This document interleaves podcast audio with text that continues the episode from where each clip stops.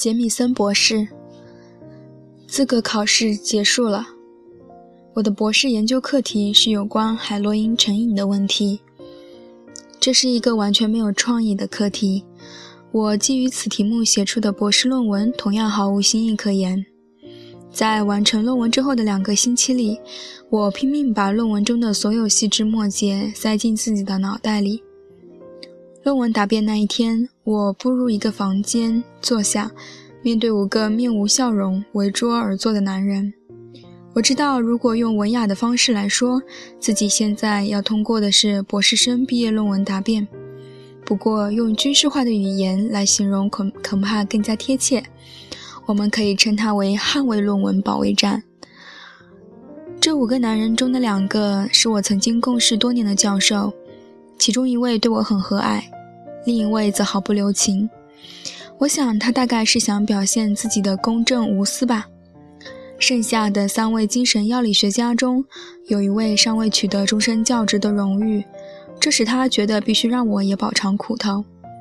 好在另外两名教授清楚地看到，他对于统计数据和研究设计的细枝末节太过苛求，以彰显自己对此的精通。所以，最终要求他停止这种喋喋不休的质问。在三个小时令人目眩神迷的学术演出之后，我终于完成了对自己论文的保卫战。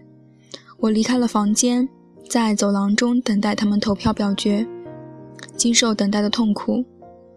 当我再回到房间的时候，这五名在几个小时前看似十分严厉不友好的男人，现在他们的脸上都露出了微笑，纷纷伸出手和我握手。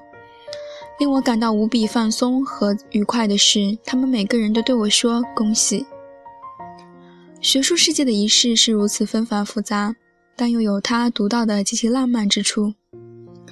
撰写论文和口头答辩过程中的紧张和难过，很快就被我忘得烟消云散。记忆中只剩下我畅饮雪莉酒，参加各种庆贺聚会，穿着博士长袍被授予博士学位，以及第一次被称为杰米森博。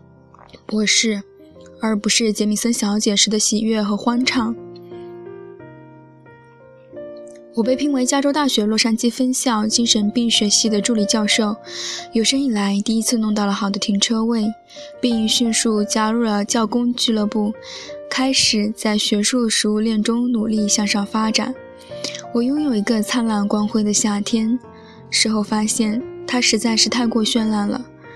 以至于在成为教授不到三个月的时间里，我的精神就陷入了极度混乱当中。